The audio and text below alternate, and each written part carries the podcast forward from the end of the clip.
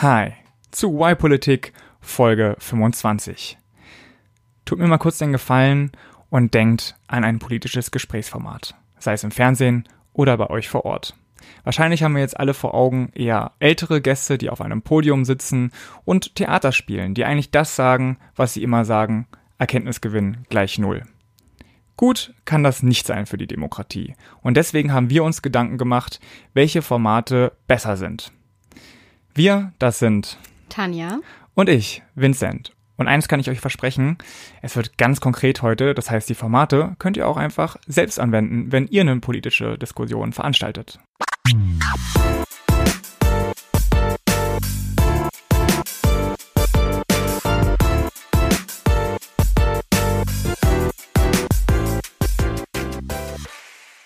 Als ihr jetzt die Augen geschlossen habt, wenn ihr Vincents Anweisungen gefolgt seid, Hoffentlich nicht beim Autofahren.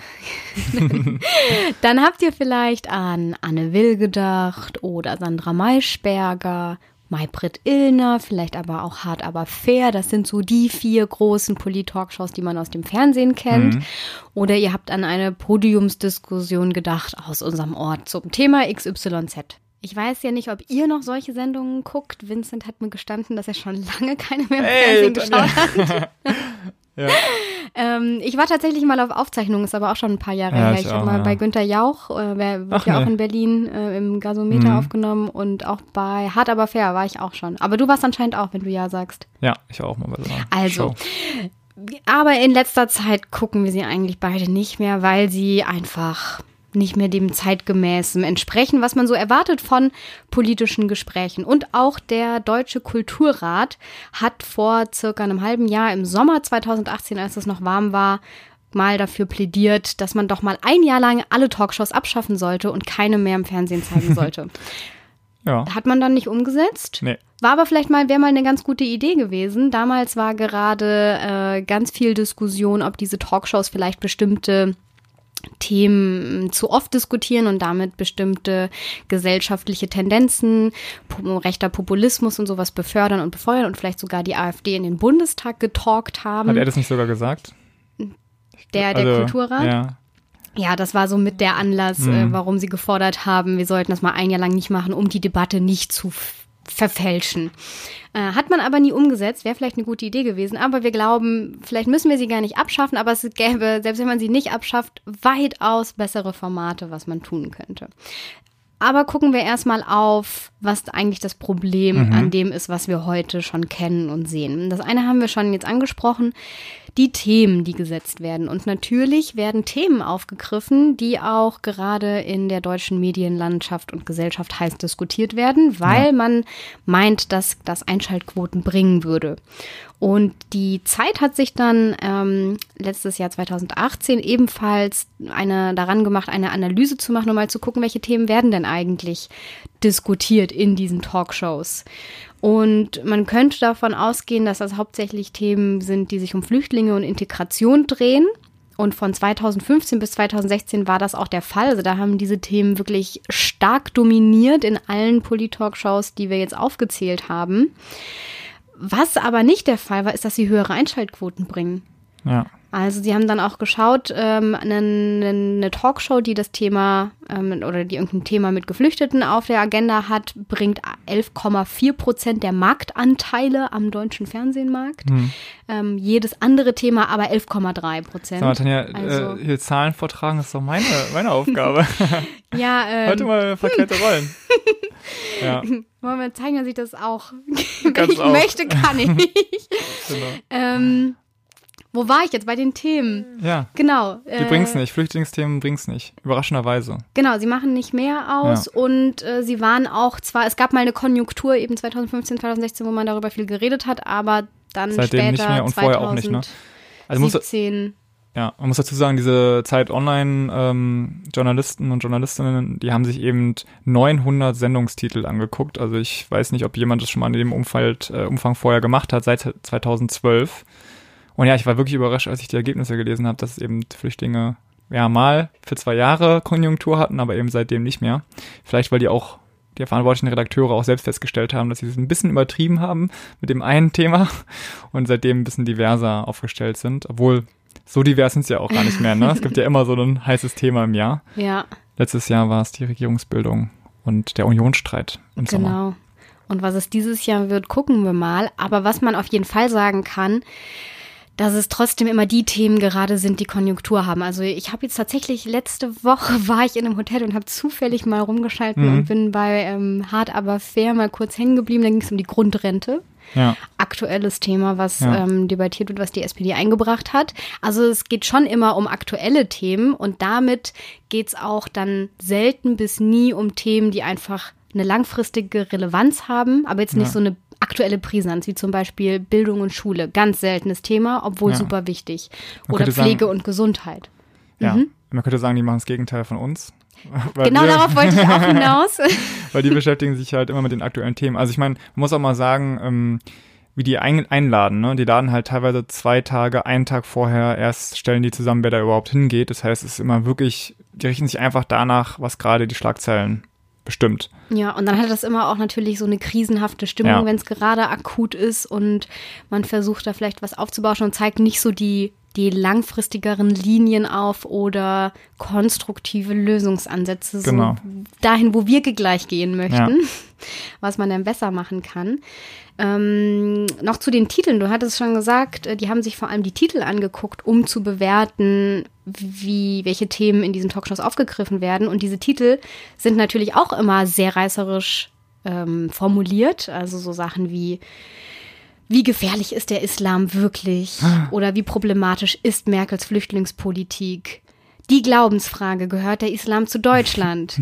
Und wer unsere Folge zum Framing gehört hat, weiß auch, dass solch so eine Sprache etwas in unserem Gehirn auslöst, nämlich bestimmte Wörter, die verknüpft werden, auch unser Gehirn Ja. miteinander verknüpft. Und wenn ich, wie problematisch ist Merkels Flüchtlingspolitik, dann steckt dieses Problem, Problem und ja. Flüchtlingspolitik ist dann schon, sind dann schon zwei Konzepte, die ich miteinander verbinde und ich unterstelle eigentlich schon, sie ist problematisch, wir müssen nur noch darüber diskutieren, wie problematisch. Oder Ja. der Islam ist gefährlich, wir müssen nur noch darüber diskutieren, wie gefährlich er ist, aber es wird nicht die Frage gestellt, vielleicht, wie, wie gut ist es, dass wir in unserer Gesellschaft ähm, so multikulturell und verschiedene Religionen haben und Hm. was bringt uns das eigentlich? Hat Plasberg nicht auch mal irgendwie Flüchtlinge und Kriminalität?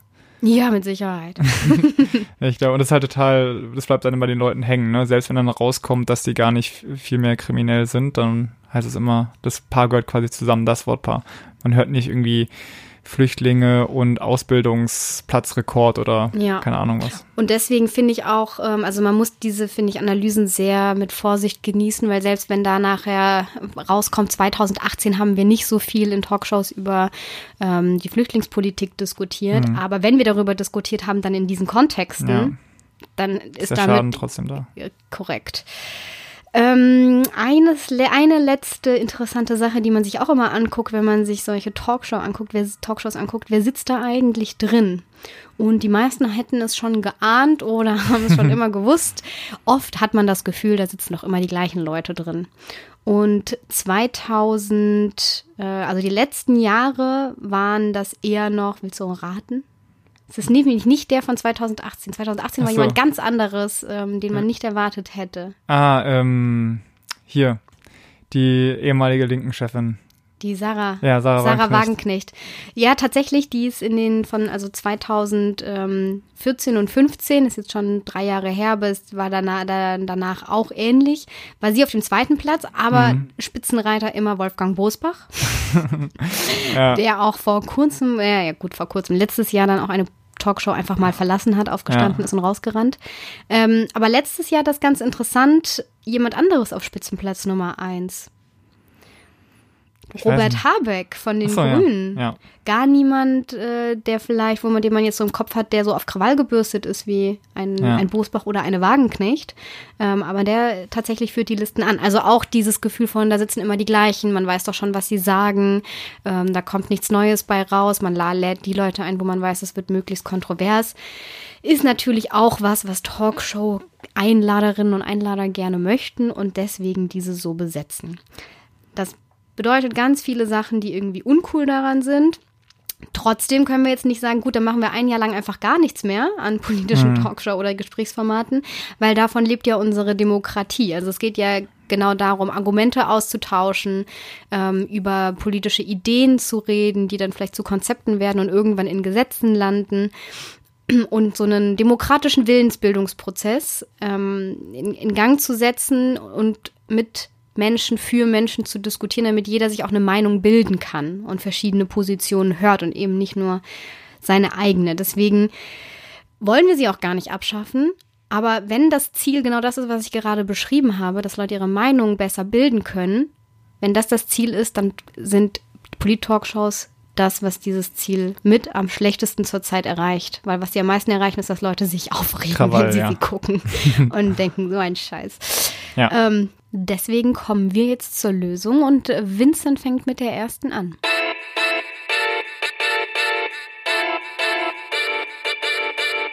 In meiner Lösung bleibe ich eher beim klassischen Format Bühne, Publikum und werde also besprechen, wie wir das besser machen können und stelle dann nochmal Alternativen zu der klassischen Podiumsdiskussion Schrägstrich Talkshow vor. Im Grunde ist nämlich das Prinzip von beiden gleich. Also auf der Bühne sitzen die, die was zu melden haben und im Publikum sitzen die, die konsumieren, die einfach zuhören sollen, ja. Und am Ende, wenn sie Glück haben, dürfen sie nochmal eine Viertelstunde Fragen stellen oder irgendwie zwischendrin mal äh, kriegen sie einen kleinen Happen zugeworfen, aber eigentlich sind die äh, Rollen ziemlich klar verteilt. Und ich finde irgendwie, das Format ist weder äh, Fisch noch Fleisch, wie man so sagt, ähm, weil die Geladenen auf der Bühne erhalten eigentlich zu wenig Zeit, um ihre Position und ihre Expertise darzulegen. Und die Gäste erhalten gar keine Chance, sich einzubringen. Und dass sie sich einbringen wollen, merkt man ja daran, dass wenn sie, sobald sie die Chance kriegen, oftmals Co-Referate kommen. Also ich, Ja. weiß nicht, hast du ja bestimmt schon auch oft mitbekommen. Meistens sind es eher ältere äh, Menschen, die sich dann da sehr lange äußern und keine Frage stellen am Ende. Aber gut, sie wollen sich einbringen und irgendwie finde ich es auch legitim, dass man äh, kommentieren möchte. Also dieses, dieses Format Podiumsdiskussion verhindert also, dass man wirklich was lernt, weil man nicht genug zuhören kann, was sie mit Expertise sagen. Und es verhindert auch, dass man sich austau austauschen kann. Und irgendwie äh, wundert es mich deswegen auch nicht, dass wenn ich zu, zu so einer Veranstaltung gehe, ich mich eigentlich immer freue auf die Gespräche nach der eigentlichen Veranstaltung an den Teetischen, äh, Stehtischen, vielleicht auch mit Tee, aber meistens ist es irgendwie mit Wein, ähm, weil man sich dann eben direkt austauschen kann und äh, so neue Perspektiven eins zu eins hört. Und ähm, ja, das große Problem ist eben auch, dass man auf der, von den Leuten auf der Bühne so wenig äh, Positionen, neue Positionen kennenlernt, weil ja meistens die Besetzung irgendwie so eine Art Rollenspiel, eigentlich Theaterspiel entspricht, ja. Also es gibt die Hauptcharaktere, das ist meistens äh, einmal irgendwie eine linke Politikerin und ein rechter Politiker oder umgekehrt. Und die stehen eigentlich dafür, also einmal dafür, einmal gegen irgendwas.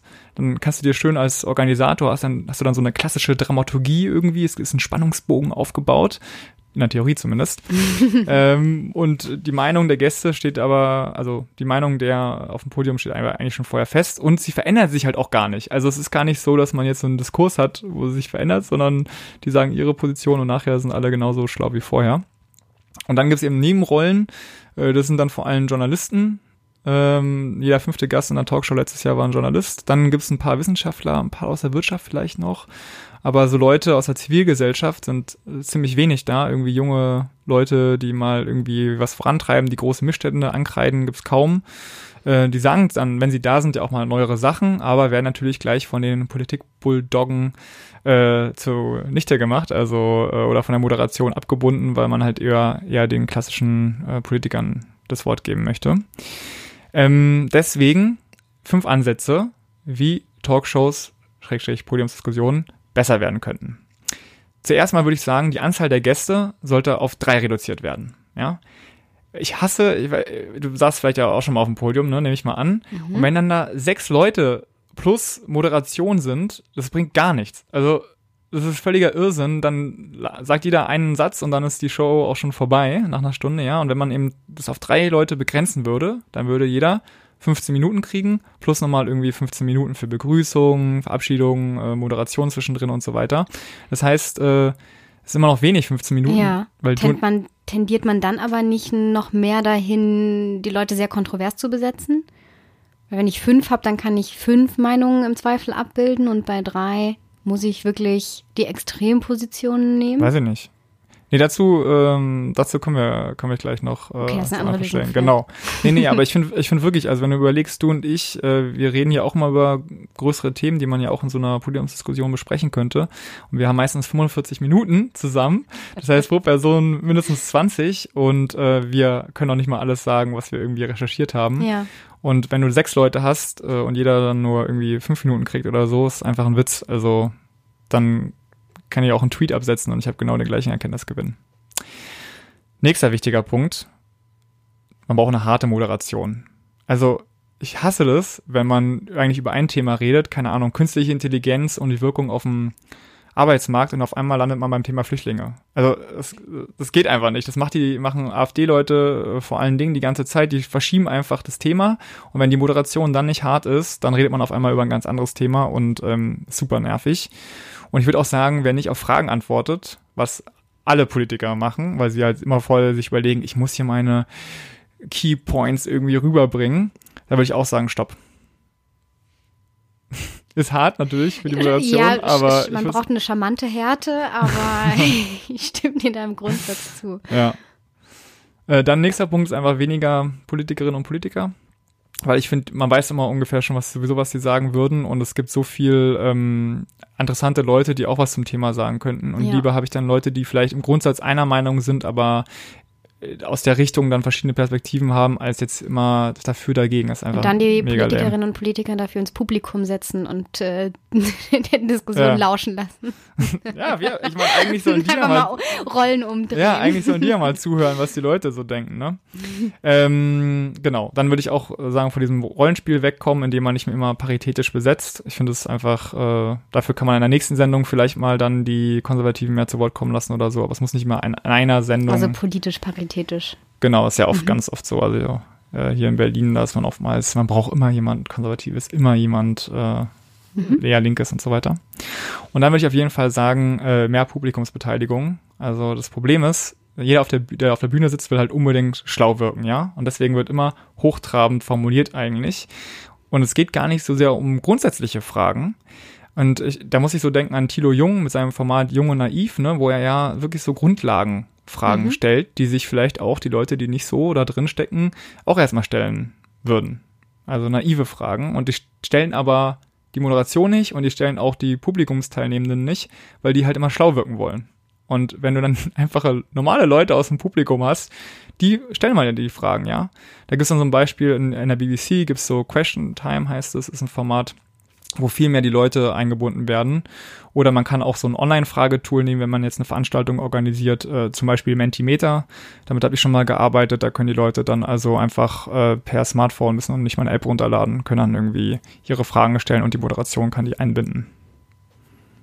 Ich bin sowieso großer Fan von anonymen Fragen sammeln und Ja.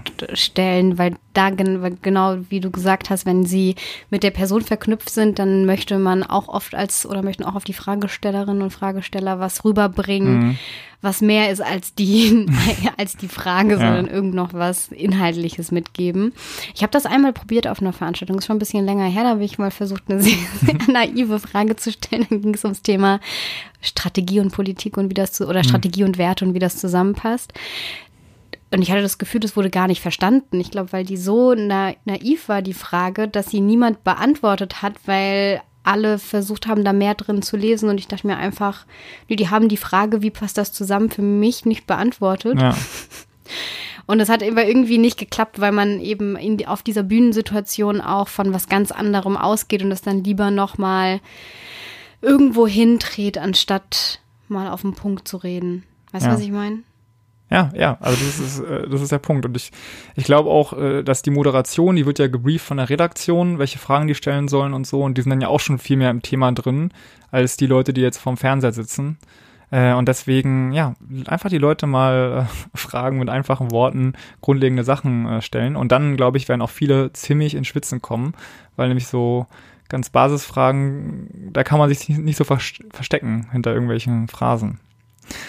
Ja, na gut, das waren meine fünf Ansätze, wie Talkshows, Podiumsdiskussionen besser gemacht werden können. Aber ich bin ja eigentlich gar nicht so ein Riesenfan grundsätzlich von diesem Format. Deswegen jetzt nochmal ein paar Formate, die ich besser finde. Oder die zumindest Alternativen sein könnten. Und es ist zum einen Äh, ich habe es genannt Impuls und Prüfung. Ja, also ich kann es mir mega gut vorstellen, dass jemand so, ein, so eine These vorstellt in so einem TED-Talk-Stil, also so maximal zwölf Minuten hat und eben eine These mit einer Geschichte zusammenhängend erzählt. Am besten einen konkreten Lösungsvorschlag und konstruktiven Lösungsvorschlag und dass danach dieser Lösungsvorschlag, der zwölf Minuten präsentiert wurde, aus verschiedenen Perspektiven diskutiert wird. Weil dann hast du den Vorteil, die Leute nehmen auf jeden Fall mit, dass es diesen konkreten Lösungsvorschlag gibt, haben zwölf Minuten Zeit, immerhin das zu verstehen, worum es geht.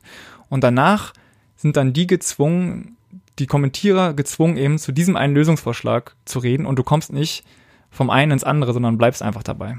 Ganz oft wird das ja gemacht, indem man so ein wissenschaftliches Referat voranschalt, ja. voranschaltet oder einen Vortrag von einem Expertin oder Expertin. Ja, die sind mal lame. Genau, du, deswegen, ich wollte gerade sagen, du hast dich ja wahrscheinlich mit Absicht für ein TED-Format entschieden. Ja. Warum denn das? Ja. damit man auch zuhört und damit ja. weil oft mh, mm, bei diesen, wenn, wenn man so ein Impulsreferat vorher hört, dann hat das halt oft auch zehn Thesen ja, und genau. daraus 20 Schlussfolgerungen und man pickt sich dann so ein bisschen das raus, was einem gefällt. Ja. Das finde ich daran immer problematisch, ähm, dass es halt nicht so, ich weiß, ja, selbst, selbst, selbst differenzierte Punkte muss man halt auf drei Kernforderungen runterbrechen können, die ja. jeweils einem Satz formuliert sind. Ja. ja, es ist ein Riesenproblem von Wissenschaftlern. Ich ähm, arbeite ja in einer politischen Kommunikation und wenn dann eben äh, Wissenschaftlerinnen oder Wissenschaftler da äh, Texte schreiben, äh, Meinungsartikel, dann haben, dann sind da mal tausend Themen drin, aber nicht eine These und du brauchst halt eine These für einen Titel, damit die Leute erstmal klicken und dann am besten eben auch dieser rote Faden erkennbar ist. Aber ich denke mir, es geht ja eigentlich. Also wenn du als Veranstalter irgendwie darauf drängst, dass es nur eine These sein soll, dann glaube ich, kriegt man das auch hin. Ja, und man möchte ja eine Zuspitzung. Und vielleicht ist es ja. ein ganz interessanter Gedanke, diese Zuspitzung nicht über, wir laden jemand ultrakonservativen und ultralinken ja. ein hinzukriegen, sondern diese Zuspitzung tatsächlich über wir spitzen das Thema so zu auf eine These, dass man sich dazu positionieren muss. Und dann kann es, wie du es auch gesagt hattest, muss es nicht politisch mega ins Extreme gehen, sondern dann können, kann da auch jemand Liberales mit jemandem, der ökologischer drauf ist und keine Ahnung, einem Sozialdemokrat ja. da sitzen und eine sehr prägnante ähm, These dann differenziert beleuchten, als äh, wenn man die, ja, dass man einfach versucht, diese Kontroverse anders hinzukriegen. Finde ja. ich ganz clever.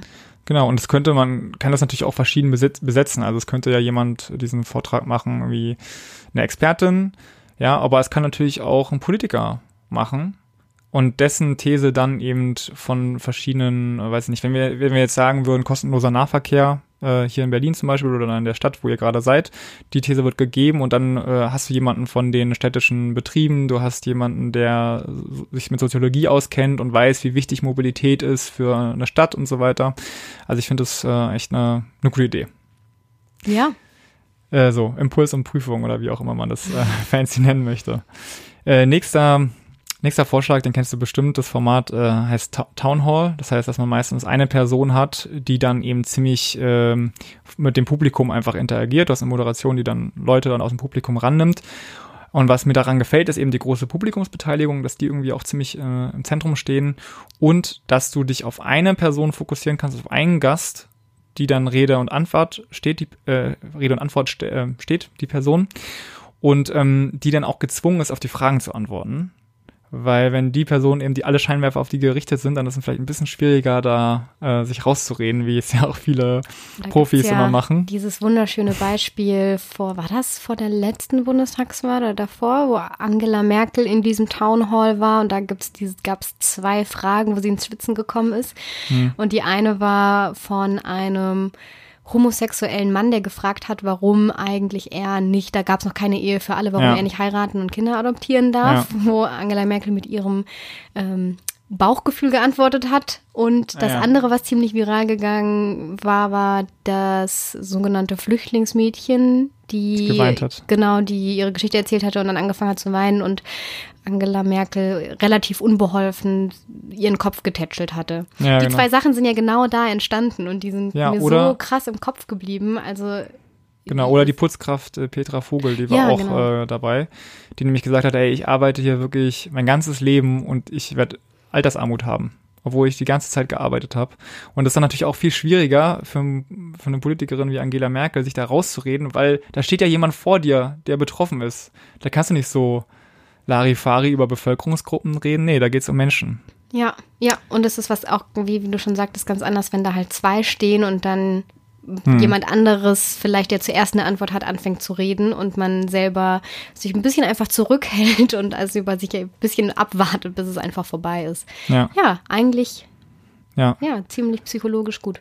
Ja, und das kann man ja auch im kleinen Format machen. Also wenn man jemand Interessantes einladen kann und dann, dass die Person vielleicht auch, also man kann es ja nett machen und man kann es natürlich auch ein bisschen härter machen. Man kann natürlich auch jemanden grillen, wenn man möchte. Äh, aber ich glaube, da ist ziemlich viel Potenzial auch in diesem Townhall-Format. Das Publikum muss halt gut ausgewählt Ja. sein und gut gebrieft, wie Fragen gestellt werden und wie nicht. Ja, stimmt. Das, Ähm, noch zwei Formate habe ich, ähm, nämlich einmal Fishbowl. Das heißt, dass alle setzen sich im Kreis, ja, und es gibt so Stuhlkreise in, in Scheiben, kann man sagen, oder also in weiteren Zwie- Zwi- Zwiebeln. Zwiebeln, ja. Zwiebeln heute. genau, immer größere Kreise. Was natürlich erstmal Kreis ist immer super, finde ich. Das ist irgendwie dialogisch, alle gucken sich an und so weiter. Ist nicht so Bühne und Publikum getrennt. Und äh, dann hat man, weiß nicht, zum Beispiel zwei Gäste und dann gibt's aber noch zwei weitere Stühle, die frei sind und dann eben immer eine Person sich dazusetzen kann aus dem Publikum und dann kann man halt wirklich mit dem Publikum diskutieren. Äh, Finde ich auch super, äh, eignet sich. Also ich war, habe noch nie eine schlechte Fishbowl erlebt eigentlich, wenn die gut moderiert ist, dann äh, ist ein super Erkenntnisgewinn und die Leute, die im Publikum sitzen, haben halt wirklich das Gefühl, okay, es hat es gebracht, dass ich heute da war, weil ich hatte ja die Chance, mit dieser Person da, äh, die anscheinend wichtig ist, äh, zu sprechen. Ja, also ich finde Fishbowl auch eine schöne Variante. Nur kommen immer relativ wenig halt wirklich bis ganz nach vorne. Und man muss dann schon auch ein Typ dafür sein, der sich vorne in die Mitte setzt und mit denen diskutiert. Ja, stimmt. Ähm, und man bindet dann halt vor allem die Leute ein, die ein, die ja dort selber gerne auf dem Präsentierteller sitzen möchten. Ja, Deswegen, wenn ich es mir aussuchen müsste, würde ich lieber etwas anonymere, gleichere ähm, Einbindungsformate mir überlegen. Aber ich, es funktioniert relativ gut, meiner Erfahrung nach, wenn es eine relativ homogene Gruppe ist. Also wenn man vielleicht zum Beispiel nur Schülerinnen und Schüler hat, die alle ein ähnliches Altersniveau Ja. haben oder eine Gruppe, die sich so vielleicht sogar schon kennt über einen, weiß ich nicht, irgendwie gemeinsam eine Reise machen und dann so eine Fischbowl-Diskussion, wo man halt nicht so ganz heterogen und ganz fremd sich ist. Ja. Dann steuert sich das so ein bisschen von selber. Ja. Letzter Punkt, äh, eignet sich jetzt nur für Veranstaltungen, nicht fürs Fernsehen, sind World Cafés. Das heißt, ähm, man lädt eben auch Gäste ein, die dann sich an verschiedene Tische setzen und die, das normale Publikum setzt sich dann eben auch an diese Tische dazu und dann dort diskutiert man dann also zum Beispiel zehn äh, aus dem Publikum mit einem Gast und äh, hat so halt einen direkten 1 zu 1 Austausch und kann sehr viel persönlicher über Dinge reden. Äh, und es ist viel weniger konfrontativ, als wenn die alle auf, dem, auf einer Bühne sitzen und sich dort die Köpfe einschlagen. Und wenn man dann eben sagt, nach einer bestimmten Zeit zieht das Publikum immer weiter, dann hören die das Publikum nämlich auch so äh, die Perspektiven der Gäste. Ne? Wenn die nach Perspektiven ausgewählt sind, dann kann man, kann man sich eben am Ende so ein Bild machen, ohne dass da jetzt so eine Show abgeliefert wurde, die konfrontativ war. Finde ich auch ein guter, guter Tipp. Ja, damit haben wir äh, quasi das Szenario Podium und Publikum abgearbeitet. Und jetzt, Tanja, bin ich auf deine Lösung gespannt.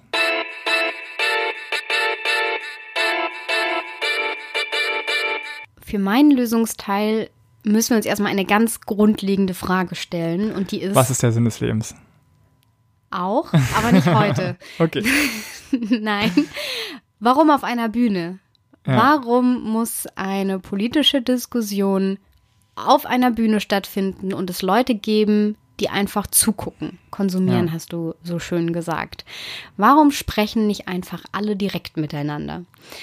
Und wenn man sich, wenn man den Gedanken, jetzt könnte man sich fragen, was hat das jetzt noch mit Politik-Talkshows oder Podiumsdiskussionen zu tun? Hat das ziemlich viel, weil wenn wir nochmal an den Anfang zurückspulen, wo es darum ging, was, was ist eigentlich der Sinn dahinter? Warum, warum machen wir das überhaupt? Diese Talkshows gibt es seit den 50er Jahren, also nach dem Zweiten Weltkrieg. Das erste Mal, dass man so ein, man hat die Bundesrepublik demokratisch aufgestellt und es ist einfach ein großer Bestandteil und ein wichtiger von Demokratie und hat das Ziel, sich mit politischen Argumenten auseinanderzusetzen und eine öffentliche Meinung zu bilden. Ja. Und wenn wir dieses Ziel uns angucken, eben ist die Frage berechtigt, warum eigentlich auf einer Bühne.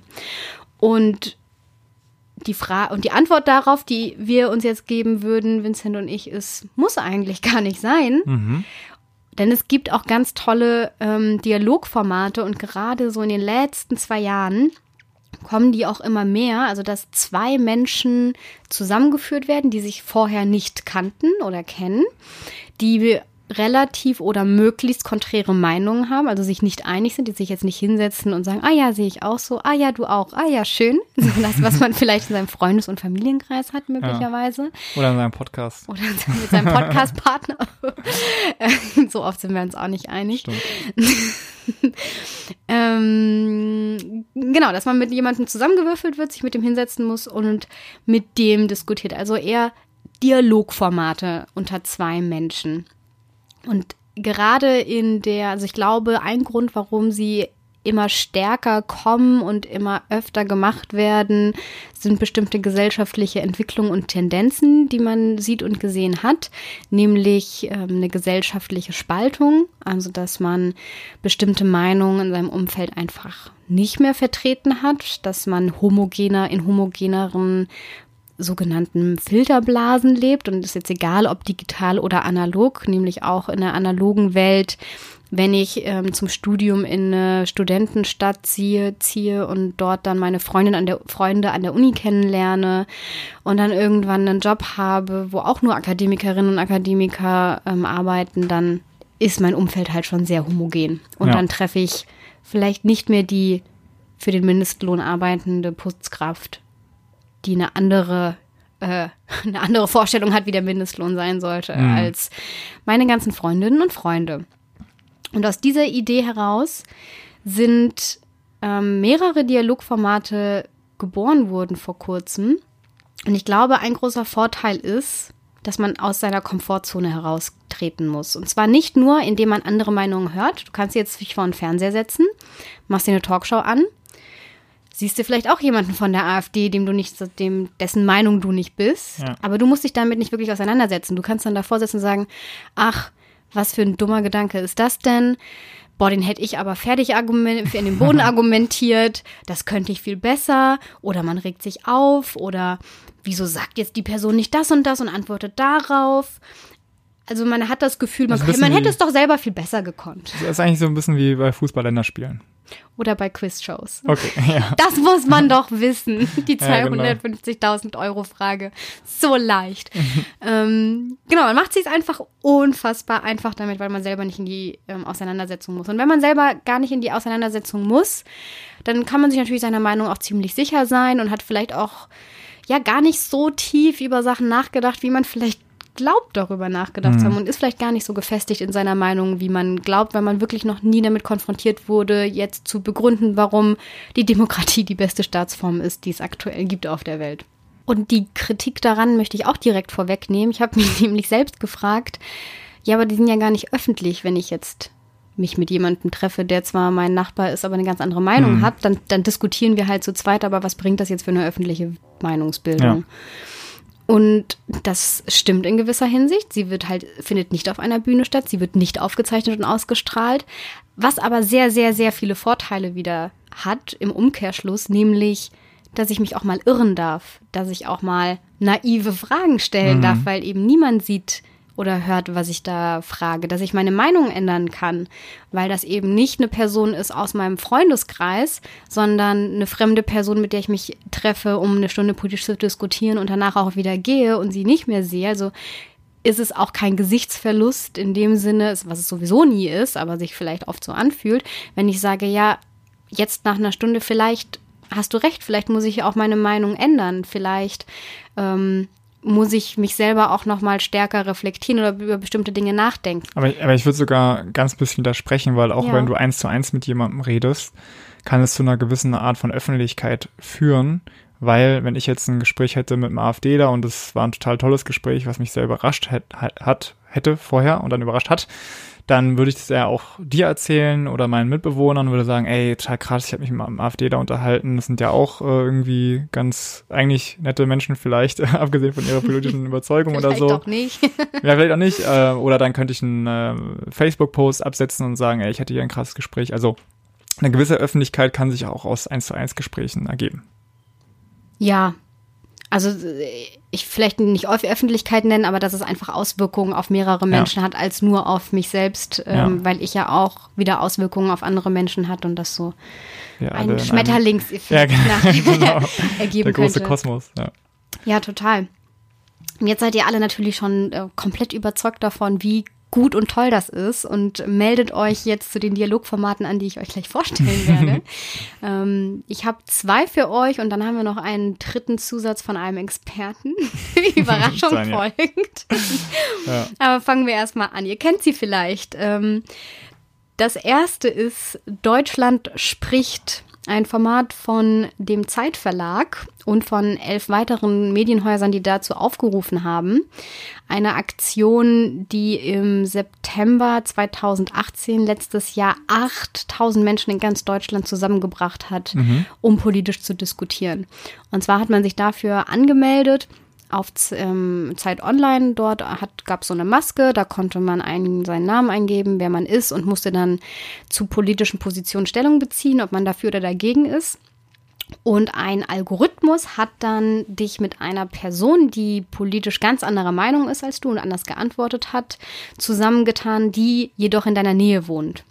Und an einem bestimmten Tag haben sich dann eben diese 8000 Menschen immer in Zweierpaaren getroffen und diskutiert, um so wieder politisch ins Gespräch zu kommen, vielleicht gegenseitig größeres Verständnis aufzubauen, vielleicht andere dazu anzuregen, ähm, sich Gedanken zu machen, hm. die sie sich vorher noch nicht ge gemacht haben. Und das war ein Riesenerfolg und total ähm, toll, also zumindest von, ich war selber an dem Tag nicht in, in, nicht, in, nicht in Berlin, aber viele Freunde von mir haben da mitgemacht. Die fanden es total super und das soll jetzt auch noch weitergehen. Deswegen gehe ich mal davon aus, dass 2019 wieder sowas kommt. Mhm. Deswegen haltet da mal Augen und Ohren offen und meldet euch dazu an. Weißt du, welche Medien dabei waren? Weil ich meine, die Zeit ist natürlich schon äh, eine liberale Zeitung. Und was man ja dann noch bräuchte, wäre sowas wie Tichys Einblicke, die Achse des Guten oder so. Nicht, dass die dabei waren. Aber die brauchst du die eigentlich, ich, weil das sind die, ja, das so, sind die rechten so direkt Leute. aufgeschrieben. Ja, vielleicht dieses Jahr. Ja. Nee, das, das stimmt, das müsste man sich mal genauer angucken. Die haben da bestimmt auch Auswertungen dazu. Hm ähm, wie sie die Leute rekrutiert haben. Ich glaube, es kommt auch sehr darauf an, wo du lebst. Also wenn du in einem, ich habe gehört, wenn du in einem sehr homogenen Stadtteil in Berlin zum Beispiel bist und dir wird jemand zugewiesen aus deinem näheren Stadtteilumfeld, dann ist man vielleicht nicht so unterschiedlich, wie wenn man irgendwo anders in Deutschland, wo die Gesellschaft einfach noch heterogener ist und du wirklich einfach Nachbarn hast. Ja. Ja. weiß ich nicht. Ja. Das nächste Mal musst du mitmachen und oder wir. Ja.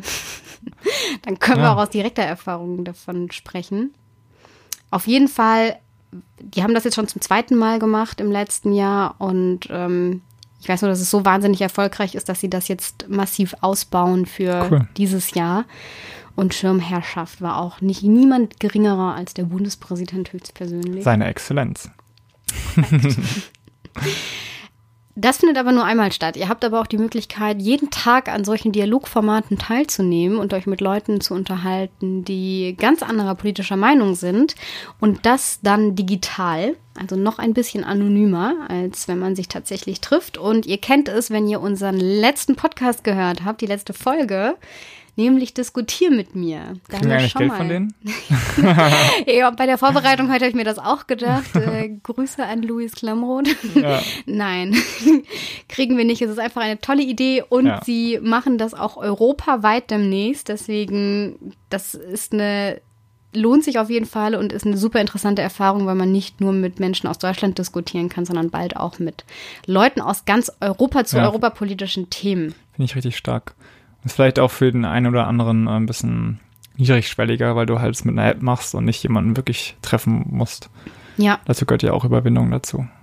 Ja, ja ich glaube, man kann noch mal sehr viel sachlicher diskutieren, als wenn jemand einem vielleicht die gegenüber sitzt. Natürlich, das wird immer wieder gefragt, ist dann nicht auch dort schneller, sind dann die schneller die Hürden offen und man beleidigt sich gegenseitig. Mhm. Nach dem, was ich gelesen und gehört habe, ist nicht. Das passiert ganz, ganz selten, weil der Unterschied ist natürlich, wenn ich auf einer Facebook-Pinnwand diskutiere, mhm. was ja auch digital, dann eine digitale Form der Diskussion ist, dann lesen ja andere mit und dann habe ich nicht eine direkte Person, die ich anspreche, sondern anonym, mehrere anonyme Nutzer und dann bin ich schneller mal in Rage, als wenn ja. da eine Person ist, die ich zwar nicht kenne, aber trotzdem weiß, da sitzt jetzt jemand anderes gerade vor seinem PC. Ja, und die Leute, die sich da anmelden, das sind ja auch nicht die durchschnittlichen äh, Leute, sondern redebereite Menschen. Also es gibt ja auch, vielleicht von Linken würde man es auch eher, eher erwarten, dass sie offen sind, äh, aber es gibt eben auch rechte Leute, die offen sind für so einen Austausch. Also deswegen glaube ich, funktioniert das auch ganz gut. Genau, gut. und dann haben wir noch ähm, ein drittes Dialogformat, was uns ähm, beiden eingefallen ist, was immer mehr in Wahlkämpfen auch in Deutschland genutzt wird. Und zufällig ist Vincent ein Experte in diesem ja, Thema. ja, ja, genau. Nämlich Tür zu Tür. Ja. Erzähl uns also doch mal bei was zu Tür zu Tür. Tür zu Tür heißt, dass du äh, in einem bestimmten Viertel wirklich äh, in jedes Haus reingehst und da klingelst an jeder Tür und mit den Leuten ins Gespräch kommst. Und da gibt es verschiedene Ansätze. Wenn man jetzt klassisch Wahlkampf macht, dann geht es vor allen Dingen darum, dass du zu jenen Leuten gehst, die ähm, vielleicht sympathisieren mit deiner Partei, aber nicht zur Wahl gehen würden, wenn du sie nicht auch erreichst. Ne? Ähm, es gibt aber auch ähm, dass es von Parteien gemacht wird, aber mit dem Ziel, Informationen zu sammeln, also quasi äh, zu spüren, was im Volk gerade abgeht, was die, was die äh, umtreibt. So hat Macron das gemacht. Ein Jahr vor seiner Wahl hat er, sind tausende Leute rumgezogen, haben nach Themen gefragt, also relativ offen. Und ähm, ich würde sagen, das war wahrscheinlich einer der Hauptgründe, warum er Präsident geworden ist, weil er nämlich genau wusste, was die Leute interessiert und nicht so ähm, diese geschlossenen Umfragen, damit haben wir uns ja auch schon mal beschäftigt, wo man quasi mit der Fragestellung schon immer mit die Antwort beeinflussen kann, sondern relativ offen.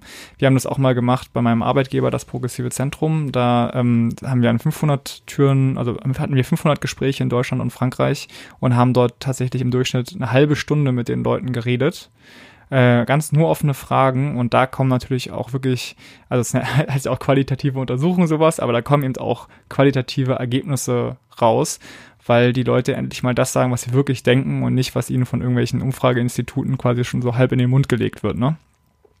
Also wenn du gerade mhm. äh, ein schreckliches Sexualverbrechen hast von irgendwie einem jungen Mädchen, was vergewaltigt und danach getötet wird und danach fragst du am nächsten Tag die Leute, sind sie für die Todesstrafe für Menschen, die genau so ein Verbrechen gemacht haben, dann kannst du dir vorstellen, dass da viel mehr Leute Ja sagen und es ist aber total verfälschend.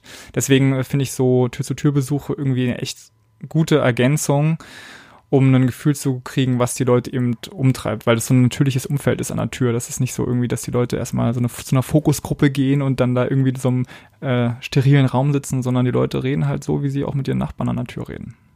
Das Tür zu Tür scheint jetzt vielleicht relativ weit weg zu sein von Politik, Talkshows und Podiumsdiskussionen, aber genau das war das Ziel, nämlich, dass wenn ihr das nächste Mal ein Veranstaltungsformat, ein politisches euch überlegt oder auch an einem teilnehmt, es unfassbar viel mehr Möglichkeiten gibt, ähm, was man machen kann, als Leute auf eine Bühne zu setzen und ihr euch vielleicht überlegt, was ist eigentlich das Ziel davon? Und wenn man ein Gefühl dafür kriegen möchte, was Leute zum Beispiel in einem Kiez oder in einem Stadtteil interessiert, Tür zu Tür das bessere Dialogformat sein könnte, als sie irgendwo in eine Stadthalle einzuladen ja. und dort mal eine Diskussion zu führen. Was brauchen wir eigentlich in unserem Stadtteil? Deswegen bleibt offen, überlegt euch neue Dinge, neue Formate, nimmt an diesen Sachen teil, wo ihr auch beteiligt werden könnt und habt Spaß an politischen Diskussionen. Ja, ich glaube, mitmachen, äh, miteinander reden und das auf Augenhöhe bestes Rezept gegen Politikverdrossenheit.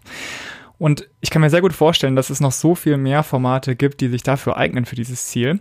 Und äh, ihr kennt die bestimmt. Deswegen schreibt ihr uns doch, wenn wir was vergessen haben, an podcast.ypolitik.de oder schreibt uns bei Facebook oder Twitter, wo wir ypolitik Podcast heißen.